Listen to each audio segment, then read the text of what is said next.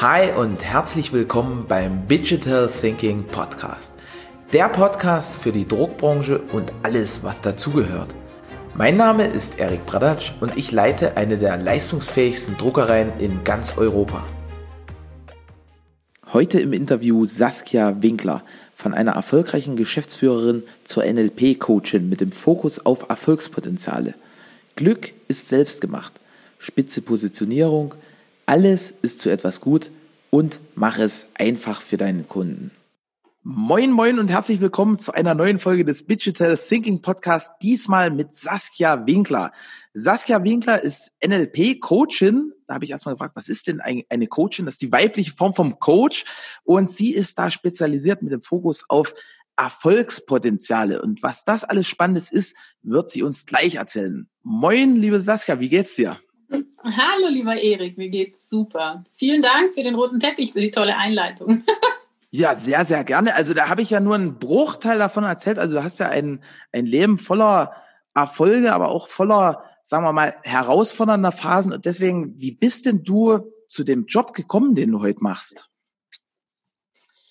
Also momentan erinnert mich ja die Corona-Zeit stark an meine eigenen beruflichen Anfänge. Und deswegen finde ich auch übrigens dein Projekt so toll, dass du hier einen Podcast ähm, produzierst für deine Branche. Ich selber war auch mal in einem Familienunternehmen in der Geschäftsführung und habe mich da, also ich war erst Vertriebsleitung, dann Prokuristin, habe einen Vertrieb in 32 Ländern aufgebaut und dann war 2008 der große Aufstieg, die Geschäftsführung. Weltweit haben ein paar hundert Leute mit mir und für uns gearbeitet. Alles war toll. Wir waren so ein bisschen verwöhnte Monopolisten für Flächenheitssysteme. Und dann kam 2008 die Weltwirtschaftskrise von den USA so langsam angeschlichen. Und dann stand ich da. und ähm, direkt Feuertaufe. Feuertaufe und dann ähm, dachte ich so, oh Scheiße, damit rechnet man dann ja nicht so in den ersten Jahren. Und ich hatte ja eigentlich schon recht viel Berufserfahrung, habe auch die Welt gesehen, habe in Madrid, in Singapur gelebt, gearbeitet, ähm, viel in den USA zu tun gehabt. Ich hatte ein tolles Leben und kannte berufliche Probleme eigentlich nicht so stark. Nur aus den Erzählungen meiner Eltern. also für mich war bis dahin die Welt echt ganz schön und dann stand ich da und dann dachte ich, okay, bist ja studierte Betriebswirtin, jetzt kannst du mal gucken, was du vom Studium da alles verwenden kannst, mit dem Enderfolg, dass ich nichts von dem, was ich im Studium gelernt hatte, in der Krise anwenden konnte. Also habe ich gesagt, brauche ich Antworten und habe mich natürlich dann in die Persönlichkeitsentwicklung begeben und habe dann einen Kurs nach dem anderen ähm, belegt. Und ich habe natürlich auch ähm, viel von meinem Vater gelernt. Er ist auch so ein kleiner Verkaufsfuchs. Aber das war halt eine neue Situation, ähm, für die es neue Antworten gebraucht hat. Und dann stand ich mit Produktionsstandorten in äh, Deutschland und in der Schweiz da und wir haben dann halt Asiaten und Polen zur Hälfte vom Preis, wenn es überhaupt noch gereicht hat, in meine Kundschaft geliefert. wenn du in 32 Leit äh, Ländern arbeitest, kannst du normalerweise ein Land mit den anderen ausgleichen. Mhm. Aber in so einer Krise, die von 2008 bis 2014 ging, hat es halt dann irgendwann mal jedes Land so ein bisschen getroffen. Es hieß, ich musste gucken, was mache ich jetzt? Also ähm, konnte nicht mehr über den Preis gehen, also musste ich äh, Strategien entwickeln. Ich bin sowas von EKS gebrieft und Werte verkauft und habe dann das ganze Unternehmen auf den Kopf gestellt. Und so habe ich gemerkt, dass das Team zu stärken, die Persönlichkeiten in meinem Vertrieb mich mehr erfüllt ähm, und mehr Saskia ist als eine Geschäftsführerin. Und dann habe ich gesehen, ähm, das, da, da gab es natürlich Themen, die mich tierisch aufgeregt haben. Ja, so du hast was aufgebaut, ein Riesenunternehmen und dann kommt jemand und säbelt dir einfach mit der Hälfte vom Preis ans Unternehmen und dann habe ich verstanden, dass wenn du Tiefpreisstrategien fährst, du andere Leute arbeitslos machst ähm, und daran hängen Familien. Also ich habe halt Mitarbeiter heulend nach Hause gehen sehen, ja und das äh, und ich musste äh, Produktionsstätten aufrechterhalten und es hat mich so betroffen gemacht, dass ich angefangen habe, Vorträge zu halten im Bundesflächenverband und äh, dann letztlich auch bei TEDx. Ähm, und ich dachte mir, je öfter ich in die Welt schreie, um Gottes Willen keine Preise senken, desto mehr Leute hören es. Und äh, vielleicht War das der Titel von dem, von dem Vortrag dann? Ähm, ich hatte den ein bisschen witziger genannt. Also im Bundesflächenheitsverband hieß der ähm, ja, ich glaube, Preis, äh, nee, Entschuldigung, preiswert. Also weil preiswert wird so oft mit billig verwechselt. Ja. Und mir ging es aber unter, um den Wert eines Preises. Also ähm, und das hat mich so aufgeregt, dass ich dann immer wieder eingeladen wurde zu Verbänden. Und dann dachte ich, da muss ich auch was machen.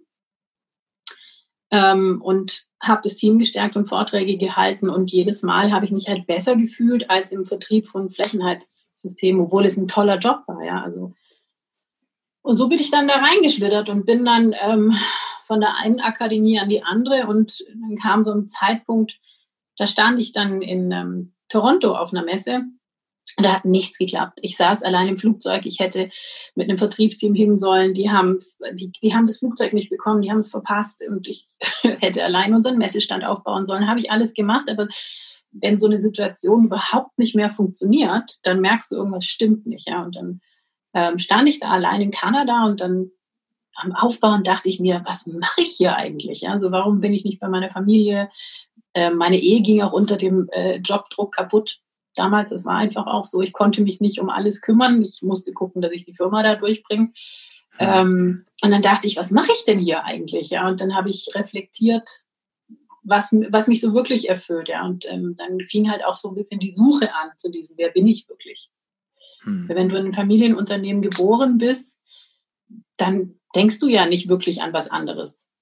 Also es war für mich eigentlich mal klar, ich, ich weiß nicht, wie viele hundert Generationen vor mir schon Unternehmer gewesen sind in der ähnlichen Branche. Ja. Und, und dann habe ich ähm, parallel, glaube ich, das Coachen angefangen und bin dann auch zur Energiearbeit gekommen und kombiniere das heute, ähm, meine beruflichen Erfahrungen mit Energiearbeit und ähm, gebe auch an verschiedenen Akademien Trainings und ähm, Coachings und ja, bin jetzt tatsächlich erfüllter als vorher und habe alles aufgegeben von Firmenanteilen, ähm, außer meine Geschichte. Hm. Also danke erstmal für den, für den tiefen und, und umfassenden Einblick, den du uns jetzt hier offenbart hast.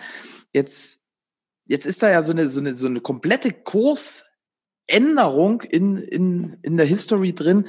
Und was waren denn dafür die Beweggründe? Also du sagst, du standst da in Kanada auf der Messe und hast gesagt, hey, das macht ja überhaupt keinen Sinn mehr. Was, was war denn dann sinnstiftend für dich? Da muss ich ganz ehrlich sein, Erik, da musste ich suchen. Mhm. Also ähm, ich habe so viele Kollegen und Freundinnen, die dann, die zu mir gesagt haben, und dann war ich in so einer Meditation und dann habe ich es gespürt, zu was ich da bin. Das kam bei mir irgendwie nicht so schnell. ähm, da fing tatsächlich so ein bisschen diese Sinnessuche an. Und ja. ähm, ich glaube, bis vor äh, fünf Jahren oder vier Jahren habe ich den Sinn immer noch so wirklich gesucht. Aber ich habe dann weitergemacht. Ich wusste aber, was mir mehr Spaß macht. Und das war das Coachen eben oder das ähm, andere Menschen in ihre Größe bringen oder die Erfolgspotenziale bei anderen ähm, zu entschlüsseln. Das ist das, wo ich dann wirklich gemerkt habe, boah, das finde ich cool. Aber ich wusste immer noch nicht, was mir wirklich Sinn gibt. Ja? Und ähm, habe festgestellt, dass das ein laufender Prozess war. Und ähm, denke, dass ich da jetzt heute angekommen bin. Hm. Und was, was waren da so die Haupterkenntnisse? Also so ein Element ist so dieses andere Menschen in die Größe bringen. Und aber sagst ja immer noch, das ist so ongoing. Gibt es da aber noch andere Punkte, die jetzt aktuell schon hervorstechen oder die sich da rauskristallisiert haben? Ja, also bei mir ist es so, dass ich ja von Kindesbeinen an ähm, den anderen Menschen lesen kann oder erkenne. Und ähm, die größte Blockade, die ich immer wieder hatte, war so dieses, stimmt es jetzt oder nicht?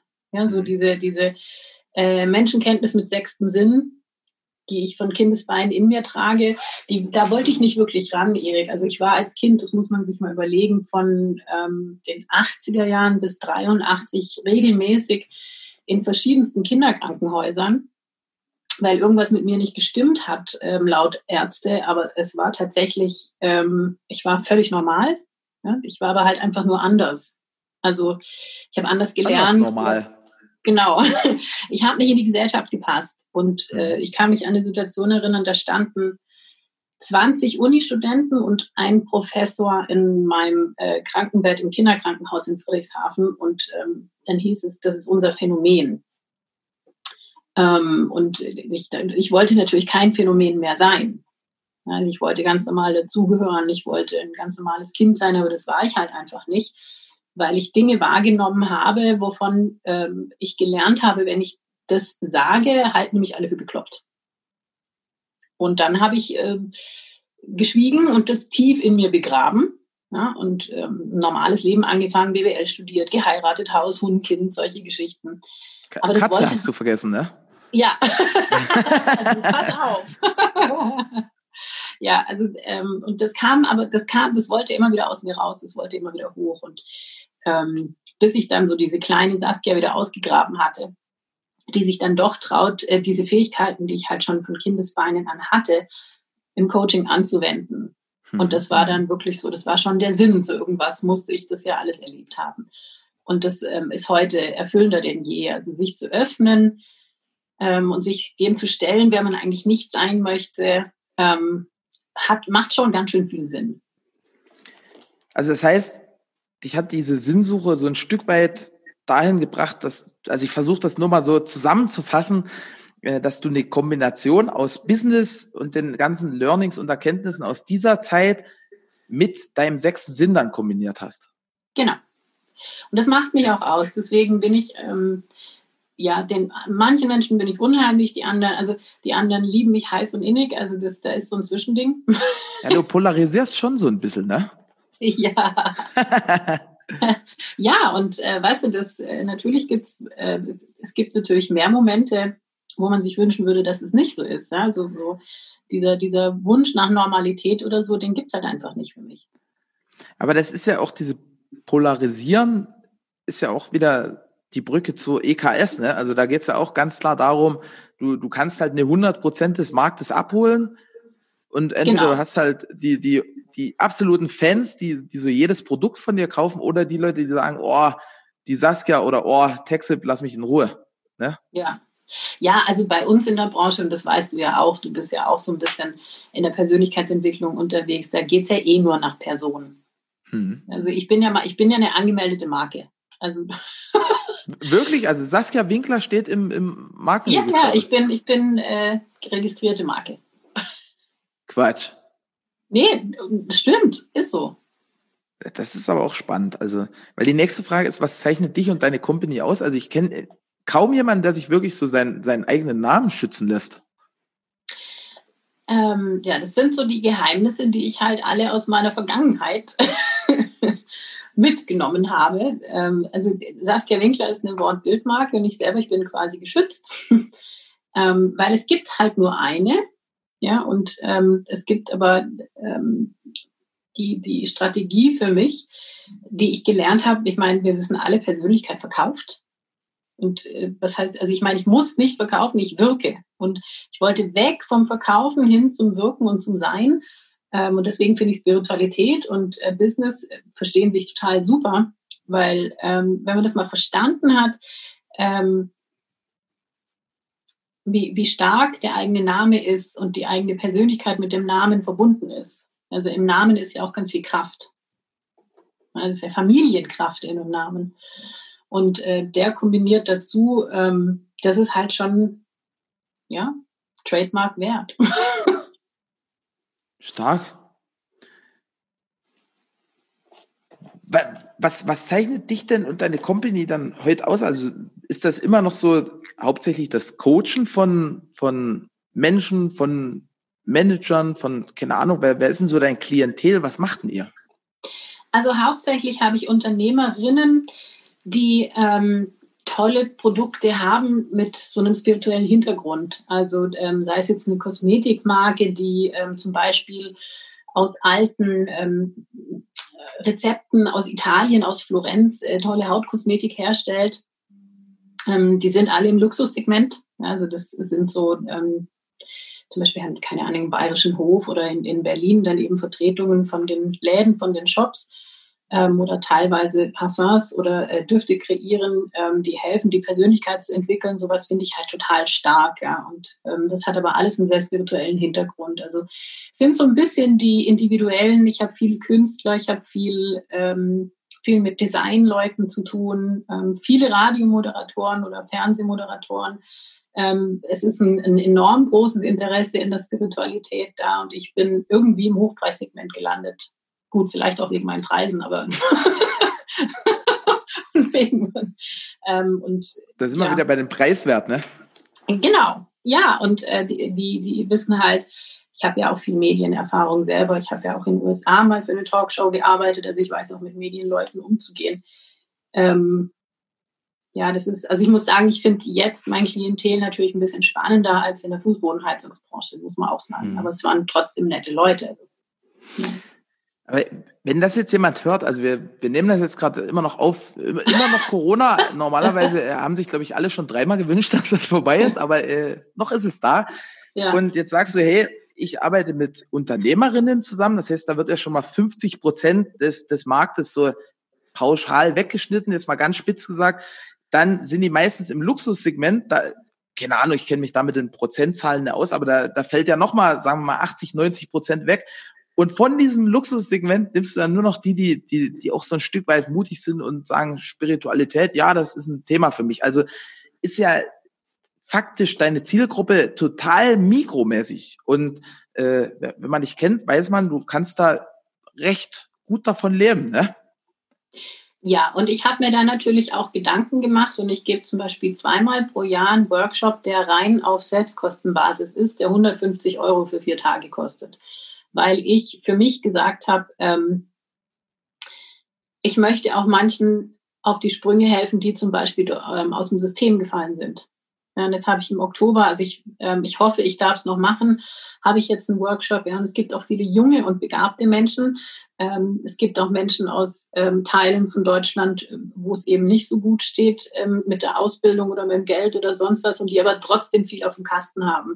Und weil ich das ähm, ja Glück ist es keins, wer Glück ist selbst gemacht, aber weil ich den Erfolg selber habe, habe ich mir gedacht, ich möchte etwas haben, wo ich auch Menschen abholen kann, die jetzt vielleicht einfach noch nicht da sind, wo ich schon bin. Und ähm, gebe deswegen zweimal pro Jahr so einen Workshop. Stark. Also, ähm, wo ich einfach sage, da verdiene ich nicht viel dran, aber ähm, es regt mich einfach immer auf, wie viel Potenzial ich in Menschen sehe, vor allem auch in jungen Frauen. Ähm, aber was sie so weiß, die, die, die brauchen ewig, bis sie sich das leisten können. Also mache ich es halt einfach zweimal pro Jahr und das macht eigentlich auch ganz viel Spaß. Mal hier ein Überlegen. Hm. hm. Wie, wie ist denn das so? Also du hast schon im Eingangsbereich hast du gesagt, dass, dass du eigentlich 2008 durch diese Weltwirtschaftskrise, das war damals durch Banking ausgelöst, also die Lehman Brothers Krise ja. in Insiderkreisen genannt, äh, dass, dass die dich eigentlich dahin geführt hat, was du jetzt machst. War das die krasseste Krise oder ist das jetzt in, in Corona nochmal was anderes? Ähm, also ich muss sagen, dieses Jahr war für mich äh, vielleicht noch herausfordernder, weil ich in, also, aber in privater Hinsicht, weil ich muss ganz ehrlich sagen, berufliche Krisen bin ich gewohnt und vor allem, und ich ähm, polarisiere da wahrscheinlich wieder, aber ich bin der Überzeugung, dass in Krisen Lieder entstehen. Oh, starke Aussage. In Krisen siehst du, wer es wirklich drauf hat und wer nicht. Und deswegen mag ich Krisen. Also erstens findet eine gescheite Marktbereinigung statt. Ja, also so ähm, Dumpingpreise kommen dann einfach nicht mehr mit. Das ist was, was mich persönlich, ähm, also Preis gemacht, nur im Markt zu bleiben, das ist eine Strategie, die ich nach wie vor nicht so toll finde. Ähm, und zweitens, wenn, wenn du hast ja in der Krise hast du zwei Chancen. Du kannst jammern oder du kannst die Arschbacken zusammenkneifen und ähm, im, im, im die Innovation erfinden. Ja, das also, wenn du in der Krise keine Innovation findest, dann ähm, gehörst du vielleicht auch nicht, und die Aussage polarisiert jetzt auch, aber dann bist du halt einfach nicht tauglich für den Job, entweder in der Selbstständigkeit oder in der Geschäftsführung. Weil sowas erwarte ich von einem Leader. Ich möchte Menschen, die mich führen können. Und ich habe auch Respekt für Menschen, die in einer Krise wachsen und nicht nur meckern. Also ich kann mich jetzt ständig über Corona beschweren. Ich kann jetzt demonstrieren. Ich kann rumheulen oder ich kann einfach die Maske aufsetzen und gucken, was ich jetzt hier mache in meinem Unternehmen, was mich persönlich weiterbringen kann. Gut, Maske ist so ein, so ein Thema für sich, da habe ich auch so eine, so eine ganz starke Aversion, aber das ist, glaube ich, einfach nur deswegen, weil ich sowieso immer so ein, so ein kleiner Rebell bin. weißt du, ich glaube, dass das, ja, und die Rebellin in mir, die ist auch da. Also äh, ich, natürlich bin, ich meckere auch gern. Ähm, aber mit der Maske habe ich mich insoweit angefreundet, dass ich einfach, weiß ich, ich sag mir, guck dir doch mal die anderen Länder an momentan. Ja? Guck doch mal an, wie es uns gut geht in Deutschland.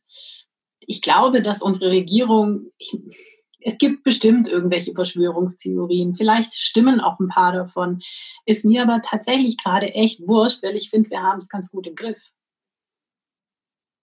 Oder? Also guck dir doch mal andere Länder an. Ich habe viel noch, also ich arbeite ja auch noch viel in den USA, besser gesagt online, ja, buchen die mich. Ähm, und die sagen alle zu mir, hey, wir wünschten, wir hätten Angie als Kanzlerin.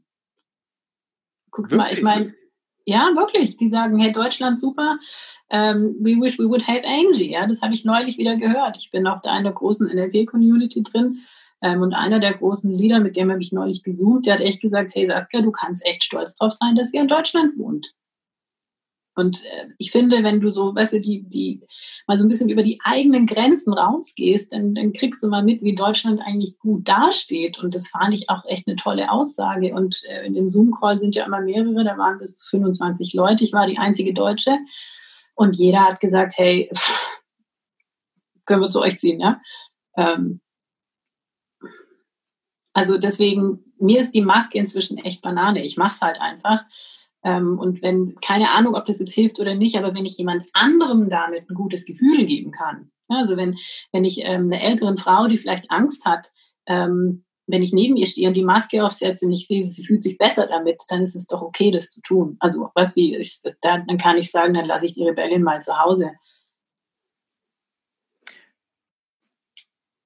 Spannend. Also, wie gesagt, es ist hier wirklich wie, wie so ein, wie so eine Art Oase, weil, weil hier gibt's ganz, ganz viel so, wo, wo das mit der Maske eigentlich gar nicht so interessiert, ne? Bei, also genau. bei uns in der Gegend, ich, ich war beim, beim Benny da, also in, in Bayern, ja. da, da ist das ja, da wird das ja relativ militant durchgesetzt. Und äh, da macht man sich auch wirklich unbeliebt, wenn man, wenn man ohne Maske rumrennt.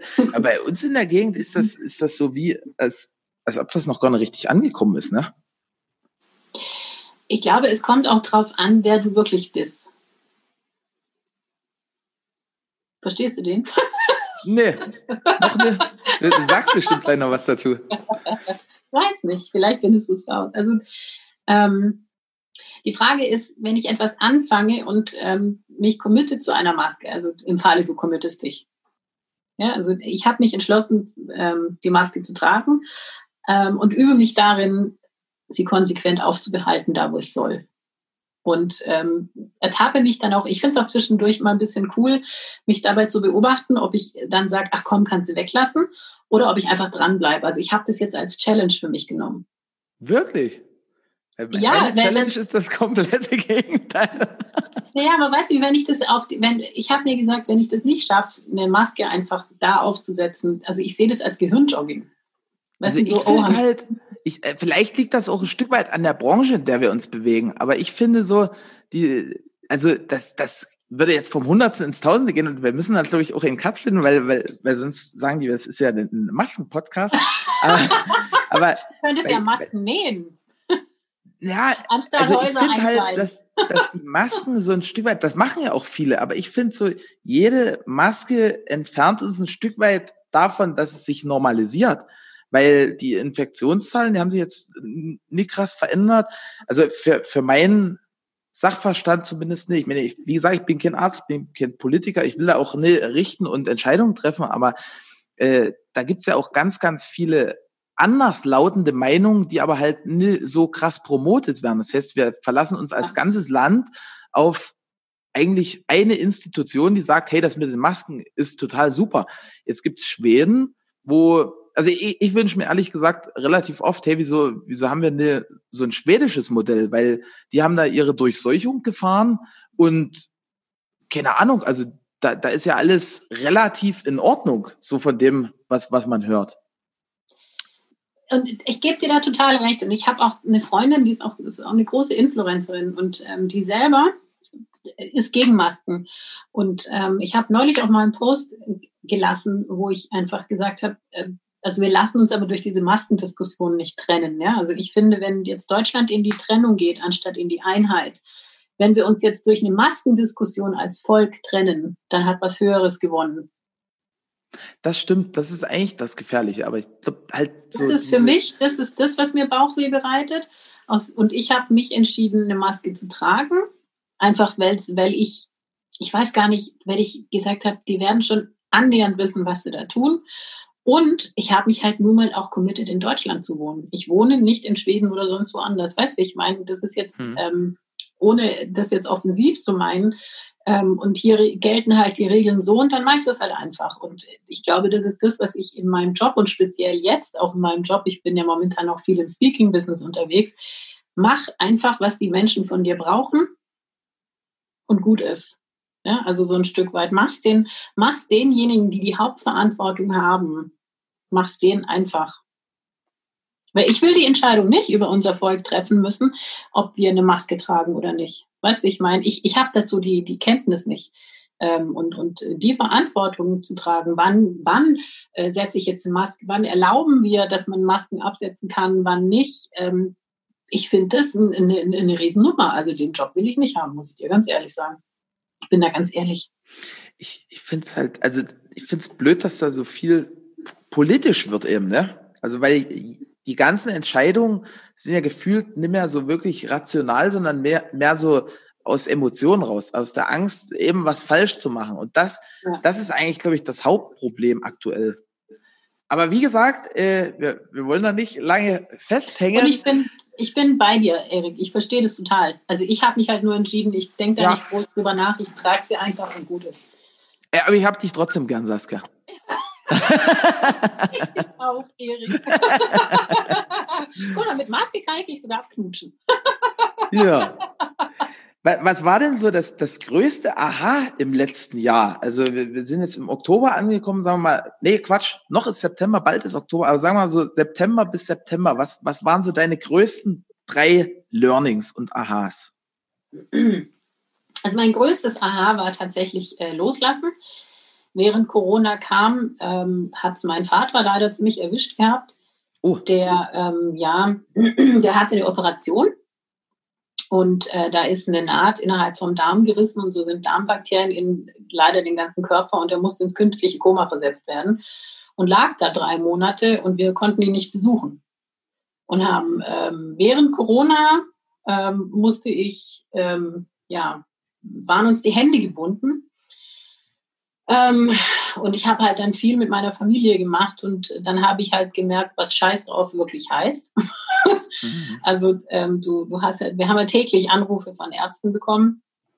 Wir wussten täglich nicht, äh, lebt er noch, lebt er nicht. Ja, also, also ich glaube, das ähm, hat mich wieder ein Stück weiter wachsen lassen. Also ich durfte ihn noch fünf Tage besuchen, dann war Ende Gelände und äh, konnte mit allem, was ich jemals gelernt hatte, an Hypnose mal an einem Koma-Patienten arbeiten habe da meine Grenze überschritten und tatsächlich mit meinem eigenen Vater gearbeitet. Das war schon tough, aber es ähm, war auch gut, weil ich da wieder gewachsen bin. Ja? Und ähm, heute ist er quickfidel übrigens. Also er fährt wieder, also es funktioniert alles wieder.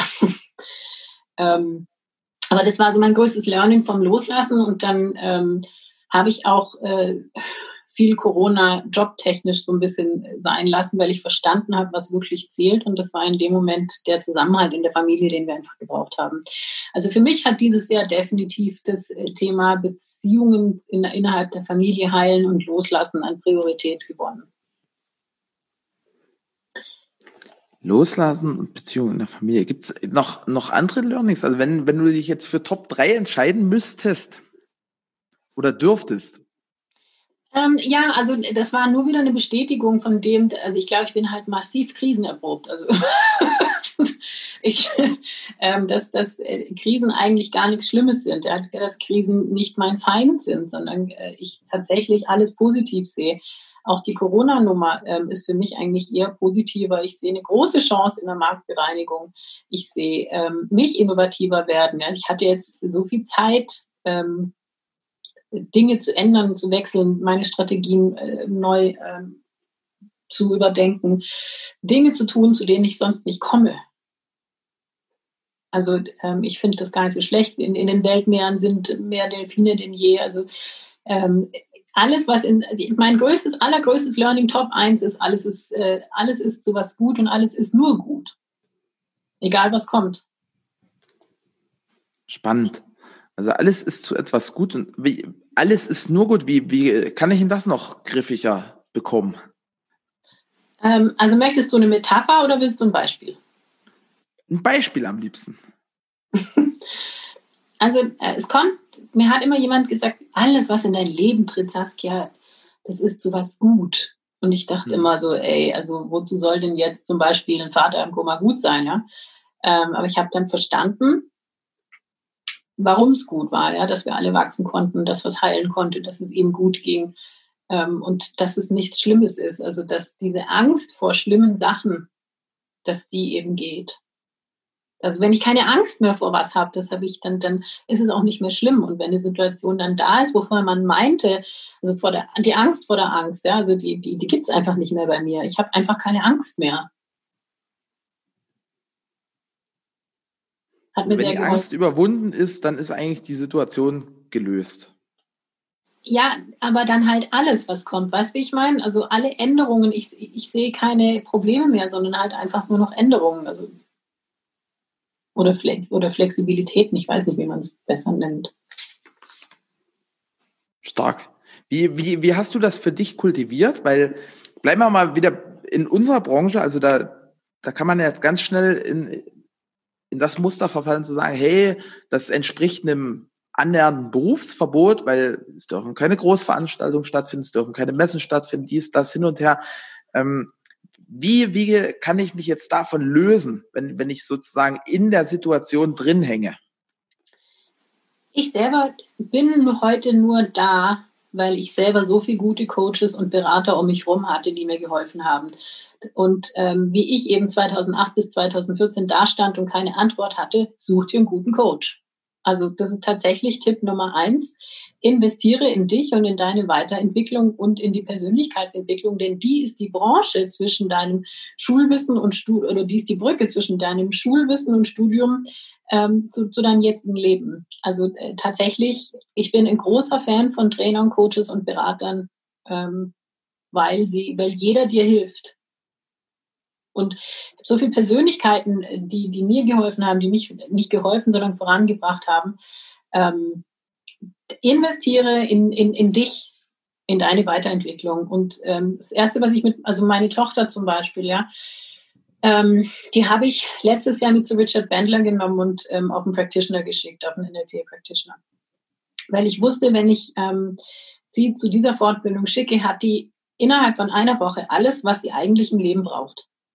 Und sie hat es dann selber geschafft, ähm, sich auf eine Schule zu bewerben, wovon ich nicht annähernd dachte, dass wir die jemals von innen sehen. Und das hat sie jetzt aus eigenem Antrieb geschafft. Krass.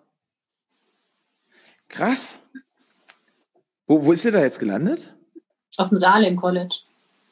Ah, aber da war sie schon, ne? Also wo, nee. wo wir uns kennengelernt hatten. Ne? Ach nee, da nee. wart ihr gerade in der Vorstellungsphase oder sowas, ne? Weil ich habe nee. dieses Wort, da hast du schon mal, irgendwie hatte ich das schon gehört bei dir. Also sie ist ähm, jetzt erst seit drei Wochen dort. Wie komme ich denn da drauf? Das kommt mir total bekannt vor irgendwie. Du, ich habe das neulich mal gepostet, weil ich das cool fand, weil sie das von ganz von alleine ähm, dann in, in, in, gemacht hat. Und das finde ich ja das Tolle an der Persönlichkeitsentwicklung, wenn Prozesse angeregt werden, ja, dass, ähm, dass man allein in die Gänge kommt und dass sie dann selber wusste, wohin sie will und wusste, wie sie da hinkommt. Und das war dann halt, ja, so ich war dann so richtig, ich fand es richtig cool, dass man mit ähm, 16 dann schon haargenau weiß, was man will und dann auch weiß, was man tun muss, um da hinzukommen. Stark. Wie ist denn das? Ähm, also du hast ja schon uns einen Einblick gewährt. Das war ja nie immer linear, dein, deine Entwicklung, dein Wachstum auch im Business. Gibt es da so einen großen Durchbruch oder, oder waren das eher so viele kleine aneinandergereihte Erfolge? In welchem Job meinst du jetzt? Das kannst du dir aussuchen. Also du kannst das auch als, als, als Lebenswerk betrachten.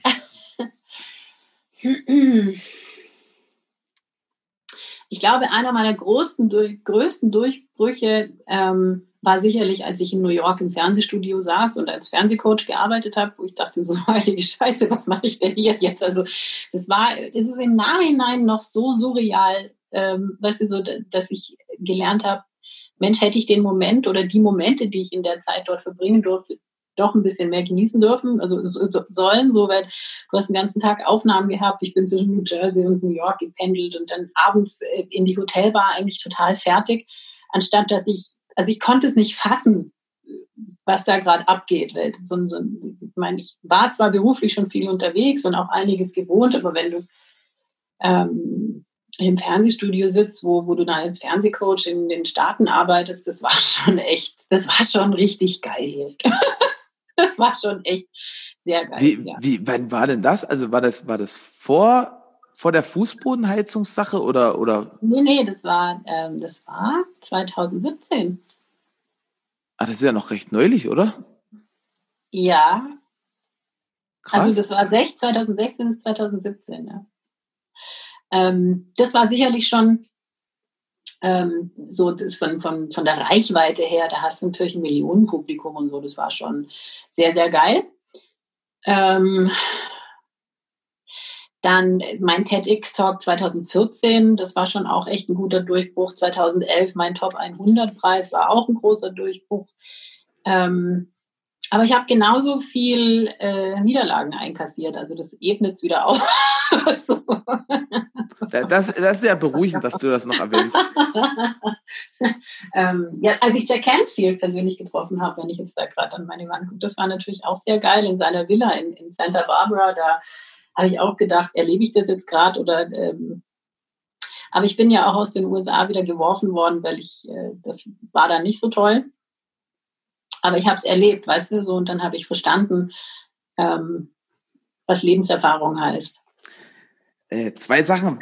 Wie bekommt man so einen Top 100 Preis? Also es war so ein Unternehmerpreis, ne? Mhm. Und äh, zweite Frage, wie wird man aus den USA geworfen? also ich habe nur mal das Problem gehabt, dass ich fast nicht mehr reingekommen bin, äh, weil wir waren in, in Mexiko und waren dann ja recht stark angedrungen und haben uns also erlaubt, so Späße mit den, mit den Grenzleuten zu machen. Oh das war nicht die cleverste. Oh. Aber, aber wie wird man rausgeworfen? Also Erik, ich wünschte, ich könnte sagen, ich war betrunken oder ich, aber ich wünschte, ich könnte sagen, ich habe wenigstens noch die Scheiße gehauen, was ich tatsächlich nicht getan habe. Ähm, ich war nach ähm, Detroit gebucht und ähm, das war, das wäre noch ein größerer Durchbruch gewesen eigentlich als die äh, Fernsehshow. Da waren äh, 300 Leute für drei Tage auf mich geeicht ähm, mit einem Dinner abends, mit einem Vortrag, mit einer Lotterie von Coachings.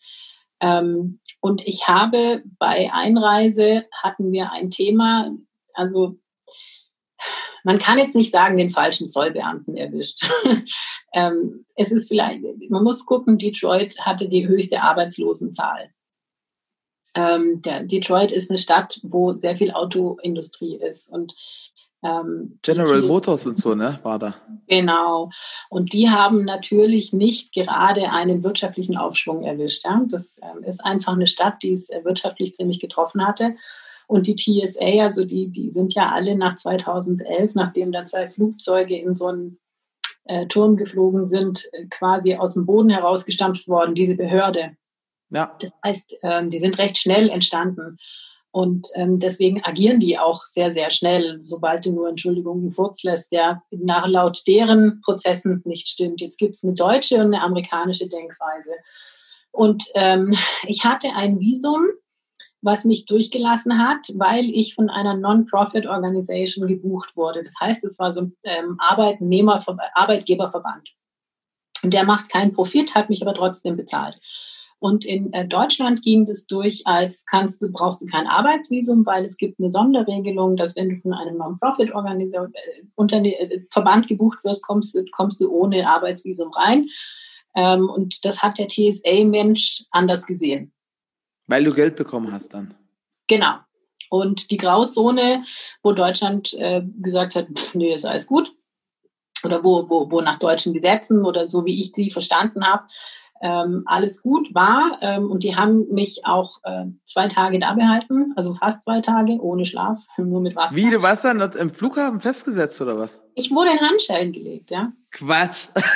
Ja, ich sag ja, ich, wollt, ich, ich, wär, ich, ich wünschte, ich wäre besoffen gewesen und hätte irgendwie jemand blöd angepöbelt, dann hätte es sich wenigstens rentiert, hätte ich wenigstens noch einen Rausch gehabt. Aber ich bin, im, im, äh, ich bin hingeflogen, ähm, dort verhaftet worden, also mit Handschellen und allem das war halt auch, der war nicht so gut drauf.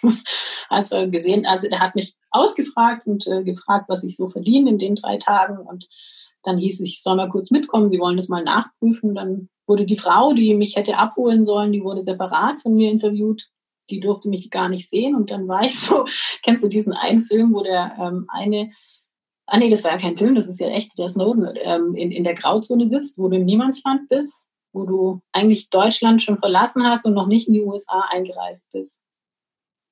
Ähm, und das ist, das ist eine regelfreie Zone und da kann viel passieren. Das ist ja der Wahnsinn. Und dann hast du noch so eine lustige Art und triffst auf so einen äh, wahrscheinlich leicht verspannten Beamten dann. Es waren drei Beamte und ich war allein. Genau. Verrückt. Also Saskia, was du hier so raushaust, also wir, wir kennen uns jetzt auch schon ein paar, paar Tage, aber das die Story, die ist mir völlig neu. ja.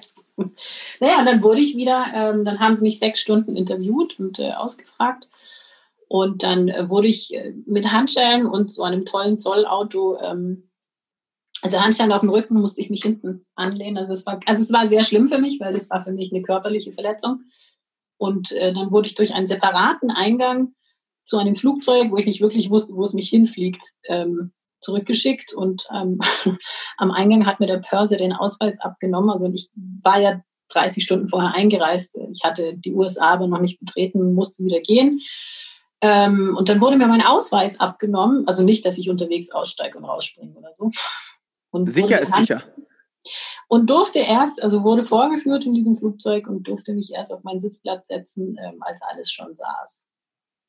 Also und dann, ähm, ich wurde wie eine Drogen, ähm, da abgeführt. Und, ähm, du bist mit Handschellen dann hemgeflogen oder was? Die wurden mir kurz vom Sitzplatz abgenommen. das ist sehr spannend.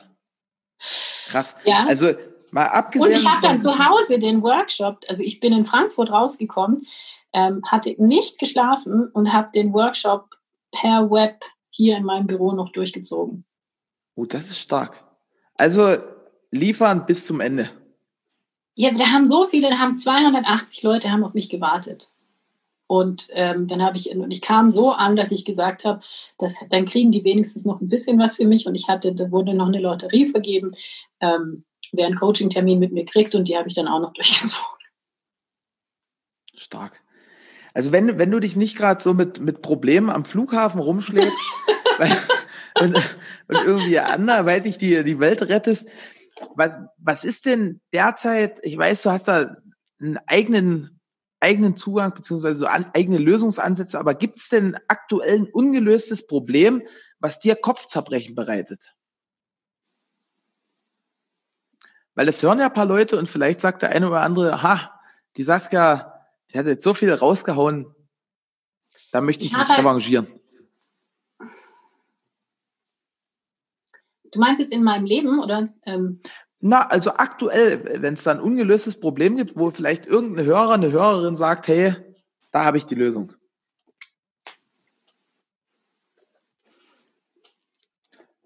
Ich weiß, es ist schwer ja, für dich. Ich, nein, nein. Weißt du, was ich überhaupt nicht bin? Ich bin überhaupt nicht technisch affin. Und momentan drehe ich noch durch. mit diesem ganzen Sicherungsscheißdreck, weil ich muss ja sichern, genau, das weißt du von der Firma. Sonst, und ich weiß tatsächlich nicht, ähm, ist, ist, ist, nee, nee, das ist, glaube ich, kein Problem, aber ich weiß echt nicht, welchen PC ich wechseln soll. Okay, das, das wird jetzt äh, schwer, das per Ferndiagnose durchzuziehen. Aber wenn irgendwie ein PC-Spezialist in, in der Ecke Überlingen ja, das, das hört. Ist, Einfach mal bei der Saskia klingeln.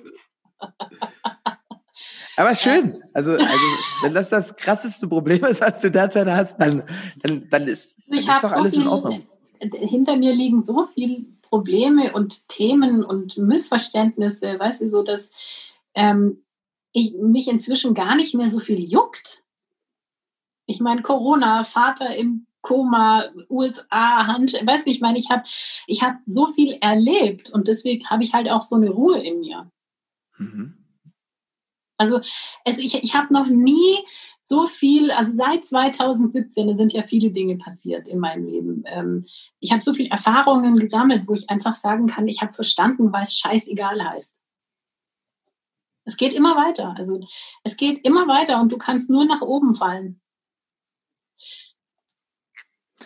Wie, was ist denn so in deinen Augen die, die wichtigste Fähigkeit, die ein Mensch heutzutage braucht, um erfolgreich zu werden? Also ich habe jetzt schon mal als Punkt eins ganz vorsichtig notiert, so eine gewisse innere Ruhe, so diese Scheißegal-Einstellung. Also wenn wenn es halt hart auf hart kommt, einfach weiter durchziehen. Würde das dazugehören? Und wenn nicht, was sind da so die Top drei?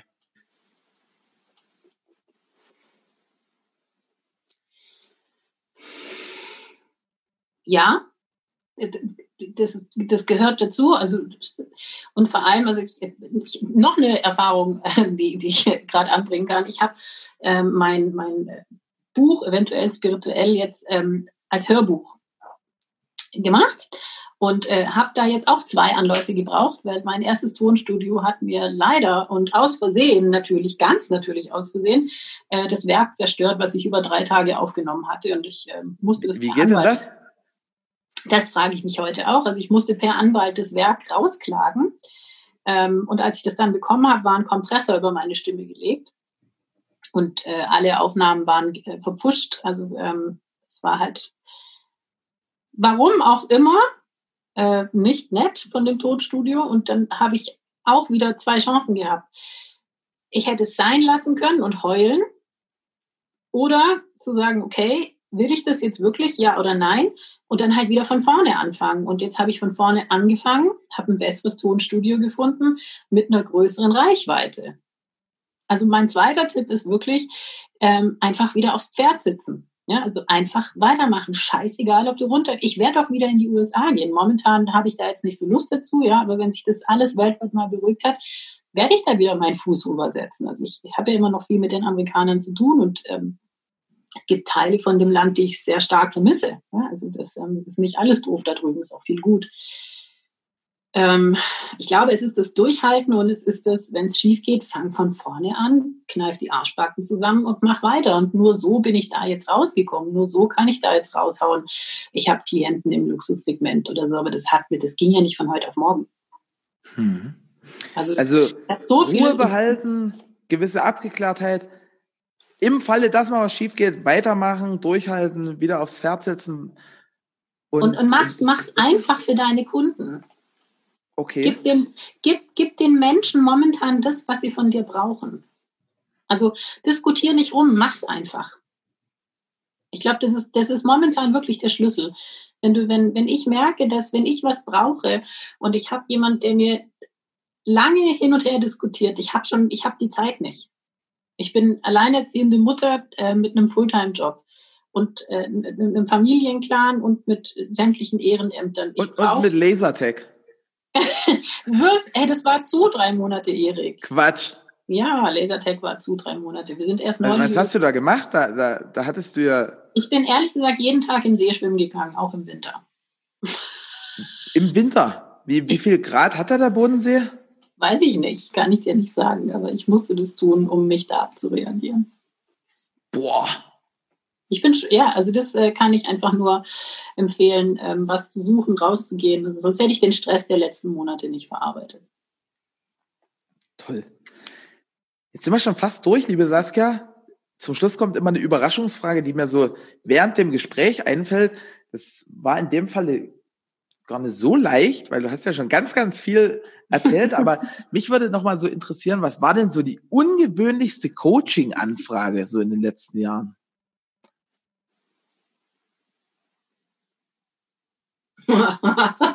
Es war keine Coaching-Anfrage, sondern ähm, das war eine Situation, die hat mir richtig Spaß gemacht. Ich hatte einen Workshop bei unserem ähm, gemeinsamen Bekannten in Olching. Ja. Und was ich total lustig fand, er hatte in seinem Workshop eine Teilnehmerin drin sitzen, ähm, die sehr stark auf das Thema Selbstbefriedigung eingegangen ist. Und ähm, sie wollte mich so herausfordern. Und das fand ich total lustig, weil also erstens bin ich halt einfach älter und erfahrener und zweitens hat sie immer probiert, mich so aus der Fassung zu bringen mit, ich habe es mir vom Spiegel gemacht und ich mache es mir von hinten und ich schiebe mir den Finger in den Po und solche Geschichten. Und mich hat es halt einfach, weißt du, sie hat mich aber nicht aus der Ruhe gebracht. Das war ich total lustig. Und je mehr sie das probiert hat, desto mehr ähm, hat es mich amüsiert, ja, weil ich eben dachte, so, komm mal in mein Alter. das sind die coolen Frauen. Und, was äh, ist da dann draus geworden? Also es hat sich also, dann ins Hochgeschaltet. bekommen. Also sie hat dann irgendwann mal aufgehört. Ähm, das war dann natürlich ein verdecktes Aufmerksamkeitsdefizit. Aber, ähm, aber was ist also was das herausforderndste bis jetzt war, das kann ich vielleicht noch mal zum, zum Abschluss nennen. Ähm, das war tatsächlich, ich bin ja jetzt im ähm, Oktober auf der Gedankentankenbühne. Ähm, und halt da meine, meine Keynote. Und da haben sie mich nochmal so ein ganzes Jahr richtig auseinandergenommen. Also ich dachte ja schon, ich bin recht weit. Aber da bin ich schon am Boden gekrochen, das muss ich sagen. Also da so weit zu öffnen und sich, äh, das ist jetzt am 10.10. .10. der Fall. Und da muss ich mich dem Publikum stellen und mich als energetische Business Spirit Tante outen. Da muss ich sagen, ähm, da, das ist das Ungewöhnlichste, was ich bis jetzt je gemacht habe. Toll. Wenn, wenn jetzt jemand sagt, Saskia, boah, diese äh, komische, energetische Spiri-Business-Tante mit dem, mit dem Buch, die am 10.10. auf der Bühne steht, wie, wie, wie kann ich mit ihr in Kontakt treten? Wie geht's jetzt weiter? Ich bin total on fire. Wie trete ich denn mit dir in Kontakt? Wie, wie kann ich so die, die ersten Schritte machen, um da mit dir äh, den Weg weiterzugehen? Also ich freue mich immer über eine E-Mail das findest du auf alles auf meiner Website über, ähm, auf www.saskia-winkler.de. Ja. Das verlegt man natürlich in, in den Shownotes. Ja, sehr und, gerne. Und sonst bist du so auf den, auf den klassischen Portalen Xing, Ja, man findet mich jetzt auf Instagram, auf LinkedIn ist mein aussagekräftigstes Profil. Also ich glaube, für deinen Podcast ist LinkedIn das allerbeste. Also Saskia Winkler dort auch. Da siehst du meine ganze Vita, meine Erfahrungen, ähm, meine Sprachen, meine Kenntnisse, ähm, und natürlich Facebook, aber das ähm, ist, glaube ich, eher äh, LinkedIn ist besser, ja. Und hast du in, in ein, zwei Nebensätzen gesagt, du hast ein Buch, wenn, wenn das jetzt jemand noch nicht kennt, wie, wie heißt das? Wo, worum es da? Was, was schreibst du da? Ähm, das heißt eventuell spirituell. Da ähm, überlasse ich jedem Leser, ähm, ob er sich als spirituell empfindet oder nicht und räume mit so Vorurteilen auf, ähm, weil ich bin halt eine sehr pragmatische Spiritante. Ja? Also ähm, ich äh, mag schnelle Autos oder trinke auch mal Wein und äh, ziehe mich normal an. Und kläre mal auf, was der Begriff Spiritualität überhaupt heißt. Es wird mit vielen in eine Ecke mit Esoterik geworfen, also mit äh, Walla Walla Kleidern und Batik und so weiter. Das ist Spiritualität einfach nicht. Und dann erklären wir noch ähm, viel ähm, wissen, was ähm, hinter Energiearbeit zum Beispiel steckt. Ja? Also wir entmystifizieren dieses Thema in diesem Buch. Und für jeden, der so ein bisschen den Weg sucht, und ich hatte das ja neben meinem Unternehmen mal angefangen und heute lebe ich es ja. Und ähm, ist dieses Buch empfehlenswert. Demnächst eben auch aus, auf ähm, Audible als Hörbuch. Oh, Audible, das ist cool. Dann, dann lade ich mir das nochmal runter. Ich habe zwar das Buch gekauft, aber ehrlicherweise, ich bin ich bin gar nicht so der Lesefan. Also am liebsten höre ich wirklich, weil das kannst du immer so schön neben der Autofahrt machen und ja. da, da geht das so schön rein. Ja, also ähm, das, ist, das gibt es demnächst auf vielen Portalen. Wir starten den Launch in den nächsten vier Wochen. Ähm, Freue mich drauf. Toll. Wie geht's denn bei dir weiter, Erik? Bei mir? Ja, du hast den Podcast. Das finde ich total cool. Das finde ich mal super, dass, das, dass du das machst. Und ich glaube, dass viele aus deiner Branche ähm, davon profitieren können. Ja, hoffentlich. Ne? Also es gibt schon einiges positives Feedback und bei uns sind die, die Ziele, die Vision ganz klar. Also natürlich weiterhin da am, am großen Ziel arbeiten.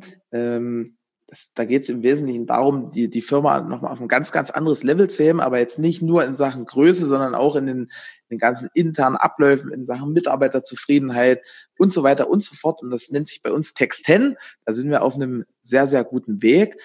Und ja, cool, ansonsten Vollgas. Ja, ey, dann wünsche ich euch und eurer Branche wirklich alles, alles Liebe und wahnsinnig viel Erfolg den werdet ihr haben. Also in, in der Energiewelt sagt man, dass ab nächstes Jahr ähm, Deutschland einen großen Aufschwung erleben wird. Ich glaube, den, den wünschen sich gerade in der Branche recht viele. Also da, da fühlen sich auch einige zurzeit nicht gehört. Da gibt es ja große Aktionen mit, mit äh, Alarmstufe Rot oder Night of Lights und so weiter und so fort, die da alle sehr, sehr viel Gas geben. Auch die Verbände machen da ganz, ganz viel zurzeit. Mhm. Und ja, also das ist natürlich was, worauf wir uns alle freuen in der, in der Branche. Aber damit sind wir schon durch. Ich bedanke mich recht herzlich bei dir, liebe Saskia. Danke dir. Der letzte Satz gehört dir und dann bis demnächst. bis dann, lieber Erik. Und in der Krise entstehen die Lieder. Stark. In der Krise entstehen die Lieder. Vielen, vielen Dank, liebe Saskia. Bitte. Und lass es bis dir gut bald. Gehen. Danke. Tschüss.